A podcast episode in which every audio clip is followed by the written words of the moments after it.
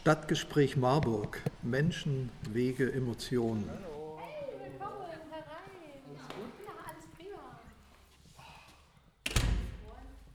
So, hallo Marburg. Hier ist wieder der Michael vom Stadtgespräch Marburg und ich bin gerade zu Besuch in der Galerie JPEG und spreche mit der Anne. Das ist die Praktikantin von der Jessica von der Galerie. Und ähm, wir haben uns im Rahmen der Semana Latina kennengelernt und äh, ich habe die zwei dann getroffen, wie sie gerade die Bilder äh, von der Ausstellung aufgehangen haben. Und ähm, ja, was habt ihr denn da gemacht? Ja, genau. Also du hast es schon gesagt, wir haben uns beim Bilderaufhängen kennengelernt. Äh, Das Ganze war äh, im Rahmen von der Ausstellung im Rotkehlchen zum Thema Magie und Mythos, die eben im Rahmen der Semana Latina dort stattfand. Und äh, ich habe zusammen mit der Jessica die Ausstellung kuratieren dürfen. Ja, und welche Künstler habt ihr da vertreten? Das waren drei brasilianische Künstlerinnen aus, äh, ja, aus Brasilien, aus der Amazonasregion, ähm, stellen die drei, Fatinha Silva, Paula Giordano und Marisi Maues, Bilder aus, die quasi die Lebenswelten der Menschen am Amazonas darstellen. Ja, also ich habe ja auch die Bilder gesehen, die sind auch sehr, sehr ausdrucksstark. Also finde ich auch sehr, sehr schöne Bilder und äh, zeigen einem halt auch wirklich Sachen, die man so im Leben, wenn man hier aus Europa kommt, gar nicht so kennt und auch so Abläufe. Das finde ich halt auch ganz schön. Du hast bei dem Projekt der Jessica begleitet als Praktikantin, du bist die Praktikantin von ihr. Ähm, hast du noch andere Projekte mit ihr begleitet? Was gab es noch so? Und wie lange ging denn jetzt dein Praktikum schon? Oder?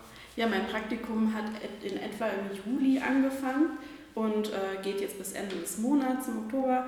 Und äh, ja, ursprünglich war das alles ganz anders geplant. Durch Corona sind wir in Plan B-Modus gekommen mit der ganzen Ausstellung und dadurch habe ich auch ganz viele andere Projekte der Galerie anfangs mitbegleitet und durfte überall mal mit reinschauen.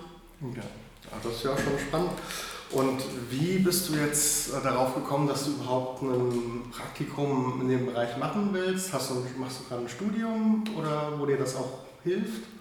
Ja, das war eigentlich äh, ja, ein Zufall, dass ich hier gelandet bin, wenn ich das mal so sagen darf. Äh, ich studiere Kultur- und Sozialanthropologie an der Uni in Marburg und äh, wollte ursprünglich für ein halbes Jahr in Lateinamerika sein und hatte einen Praktikumsplatz an der Botschaft in Quito und drei Tage vor Abflug wurden die Grenzen geschlossen, sodass ich spontan was anderes gesucht habe. Und äh, dann hat mich meine Dozentin auf dieses Praktikum aufmerksam gemacht, gesagt, bewirb dich mal und ich habe mich beworben und das hat Gott sei Dank auch geklappt.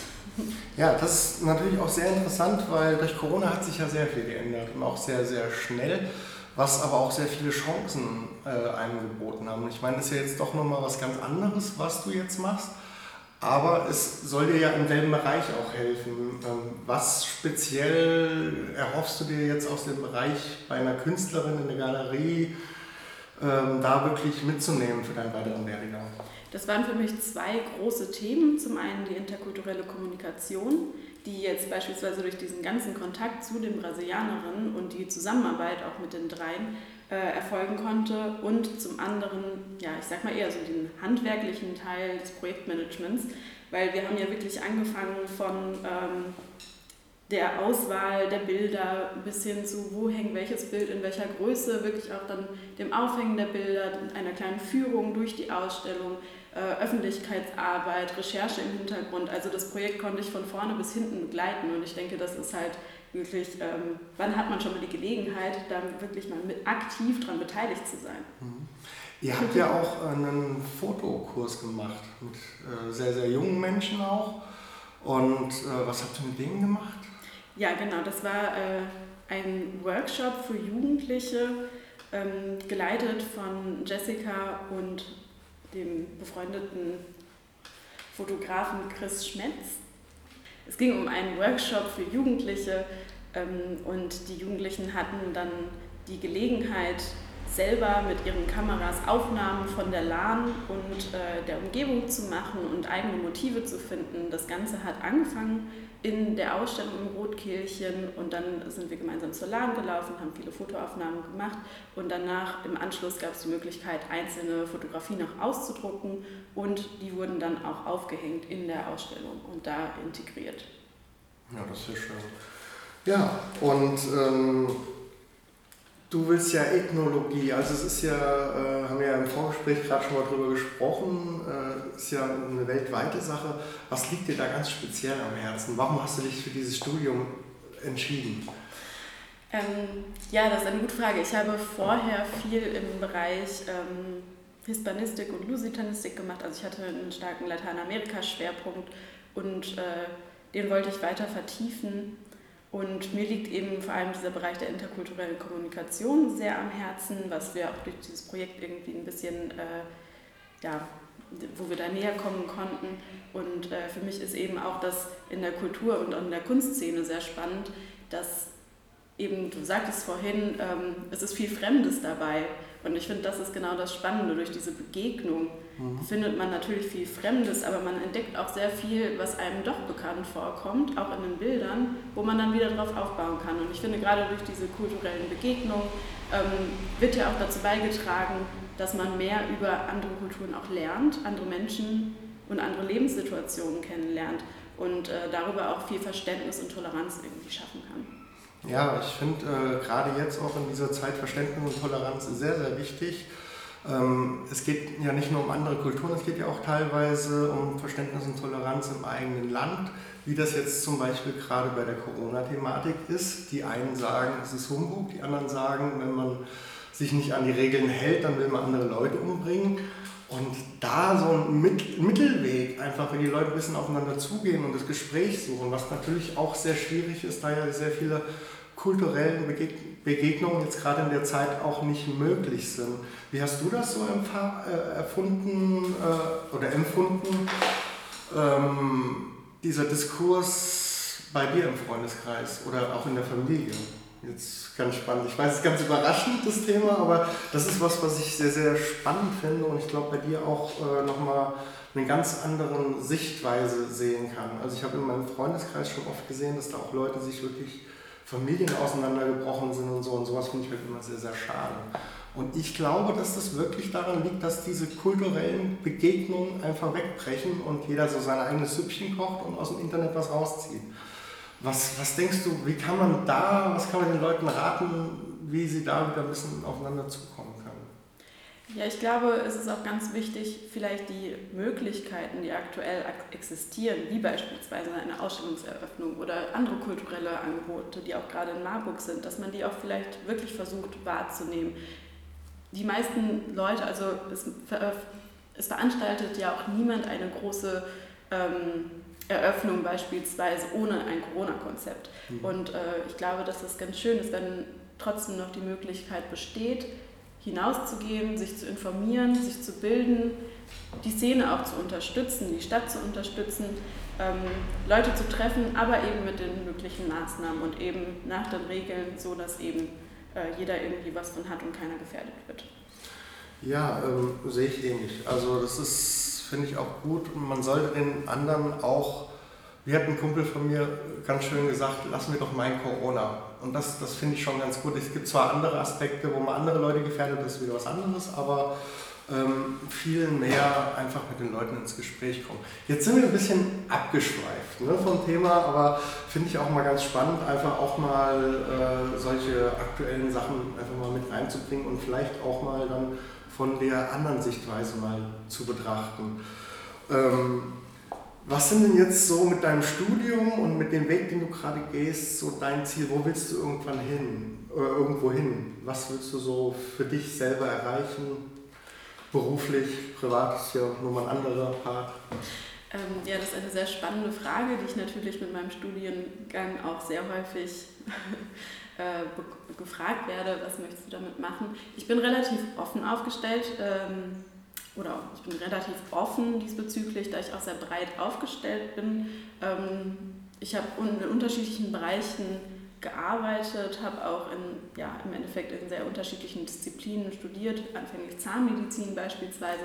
Und äh, ich denke gerade dadurch, dass ich weit auf, breit aufgestellt bin, ähm, dass das eigentlich ein Pluspunkt ist eben für diese interkulturelle Zusammenarbeit, weil man eben, ähm, wir sprechen in der Ethnologie häufig ja von der Perspektivenvielfalt, weil man eben in viele Sachen reinschauen konnte und äh, sich eben auch in unterschiedlichen Situationen kennenlernen konnte. Mhm. Und ähm, beruflich sehe ich mich irgendwo im Bereich der interkulturellen Kommunikation oder auch der politischen Bildung oder auch der Entwicklungszusammenarbeit.